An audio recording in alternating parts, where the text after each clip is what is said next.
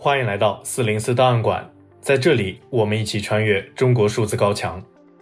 CDT 报告会栏目收录和中国言论自由及其他人权问题相关的报告资讯，这些报告的来源多种多样，包括机构调查、学术研究、媒体报道和网民汇集等等。同时，我们也欢迎读者向我们推荐值得关注的报告。今天我们来关注关于专制政府合作跨国镇压。中国停工问题严重，以及新疆强迫劳动规模继续扩大的报告。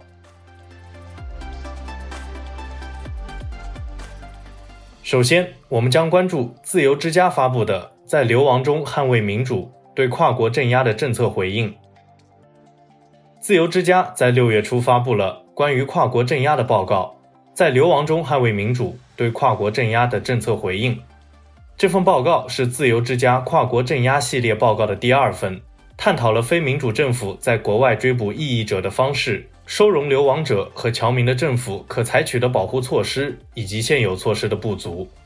报告指出，在整个2021年，为了扼杀不同的政治声音，各国政府愈来愈肆无忌惮地镇压居住在海外的批评者。这些大胆的跨国镇压行为显示出这些国家对国际法、民主规范和国家主权的无视。这份报告提及了多个国家的跨国镇压行为，其中包括伊朗、沙特、印度、俄罗斯和中国等多个国家。该报告提出了五个结论，以及对相应政策反应的评估和分析。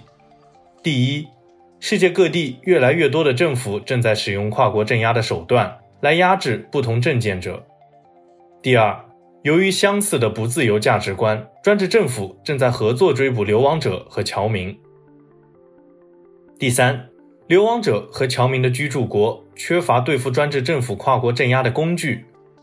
第四，非民主政府通过削弱国际组织的人权规范来共同促进跨国镇压。第五，跨国镇压的数字策略范围广、种类多，而政府和科技公司往往反应滞后。二零二一年，百分之七十四的跨国镇压是发生在不自由的国家。该报告多次提及中国和相关案例。二零二一年，中国当局能够根据国际刑警组织的红色通缉令，将个人拘留在波兰、摩洛哥、肯尼亚、塞尔维亚和意大利等国家。中国还利用自身的影响力，在多个国家监视、恐吓，甚至引渡异见人士，特别是少数民族。在这些国家中，报告多次提及土耳其帮助中国镇压其境内的异见人士。长期以来，土耳其是中国穆斯林难民的安全避风港，特别是维吾尔人。但是近年来，土耳其政府愈来愈迫使维吾尔人沉默。比如，2021年3月，中国外交部长王毅访问土耳其期间，一位著名的维吾尔侨民领袖被限制在他位于伊斯坦布尔的家中，以防止他参加抗议活动。在场的每一个维吾尔人都是中共所实施的反人类罪行的受害者。我们的家人、亲朋好友在中共非法设立的集中营里遭受着遭受着难以想象的苦难。我们刚才听到的是维吾尔人在王毅访问土耳其期间举行的游行示威。虽然土耳其国会并未批准引渡协定。但据报告对2021年发生的跨国镇压事件统计，发生在土耳其的占据当年统计总数的四分之一。此外，国际刑事法庭也面临着管辖权和国家参与的挑战。美国和中国等有影响力的国家都不是该法院罗马规约的签署国。美国的缺席严重削弱了法院的影响力。另一方面，中国的缺席则阻碍了维吾尔人伸张正义。在跨国镇压的数字化方面，中国政府是最多产的肇事者之一。中国使用先进的社交媒体监控程序来追踪异议，当局越来越多地将调查范围扩大到在中国被屏蔽的平台，如 Twitter 或 Facebook。这种策略会诱捕居住在国外的人，包括不参与激进主义甚至匿名使用社交媒体的个人。在追踪到意见人士的信息后，警察会探访并恐吓侨民在国内的亲属。作为回应。美国政府在2021年采取了几项旨在遏制商业间谍软件的措施，特别是国防授权法。这些措施限制了向侵犯人权的政府出售、授权和开发间谍软件的硬件和软件。然而，该报告指出，这些措施设置了许多例外的条件，所以重点还是在于政府的执行。我们接着关注国际劳动组织和中国劳工通讯发布的对中国劳动市场和劳工活动的监测。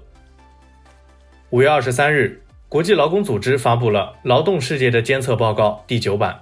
报告表明，二零二二年第一季度相比二零一九年第四季度，即危机前基准，全球总工作时长降低百分之三点八，相当于一点一二亿个全职工作岗位的赤字。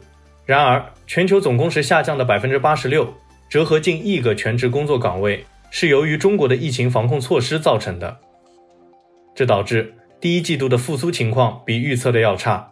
国际劳工组织进一步指出，工作时间方面的积极趋势停滞，并有被逆转的风险，并且主要由于中国的疫情防控措施，全球劳动力市场第二季度情况可能会继续恶化。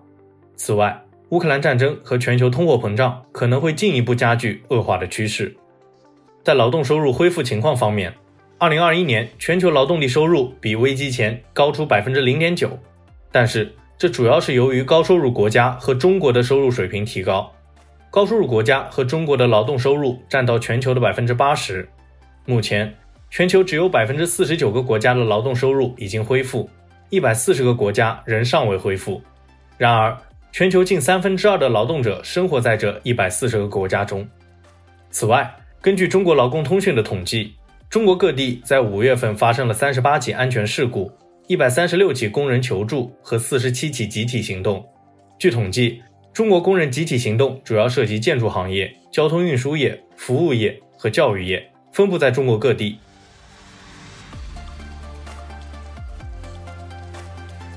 最后，我们来关注郑国恩博士发布的《预警简报》：失业检测与预警，新疆强迫劳动制度的新趋势。六月五日。研究新疆集中营问题的著名学者郑国恩发布了一份关于新疆强迫劳动的新报告。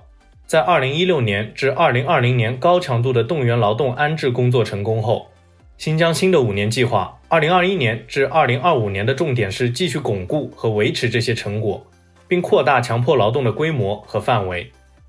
新疆强迫劳动主要有两种方式，一种是对所谓的在教育营内被拘留者的强迫劳动。另一种是对被打上农村剩余劳动力标签的群体进行强制转移，即农村劳动力转移就业。这份报告相比以往的报告，主要是关于后者的内容。然而，报告指出，拒绝国家规定的劳动转移安置的农村剩余劳动力，则面临着被关押进再教育营的风险。该报告指出，新疆的强制劳动力转移是北京政治目标的副产品。新疆治理的政治目标是新疆的稳定。然而，大量的证据表明，强制劳动力转移主要是由于政治因素，而不是经济因素。主要的目的是寻求文化同化、加强国家控制和改变地区民族人口结构。新疆劳动力转移变得高度强制的时间点，恰逢2017年上半年大规模拘禁运动的开始。而在2021年，该地区转移剩余劳动力达到惊人的320万人。该报告还指出，新的五年计划是强调要巩固和扩大这些成果，即高效地阻止那些被强制劳动转移的人离开。此外，过去几年实践的强迫劳动培训和安置，现在成了该地区未来产业和经济基础的基石。最新的研究表明，现在政策更加强调失业监测和预警，比如新疆喀什发改委多次强调，坚决防止返贫。二零二一年以来，数十万干部对农村维吾尔人的就业和收入情况进行了实时监测。之前的高强度的动员正向着制度化和监控式的劳务管理模式转变，这进一步减少了实地宣传和官方媒体报道的可获得性。最后，该报告在结尾提到了，在二零二二年四月二十日，中国正式批准了两项国际劳工组织的禁止强迫劳动的国际公约。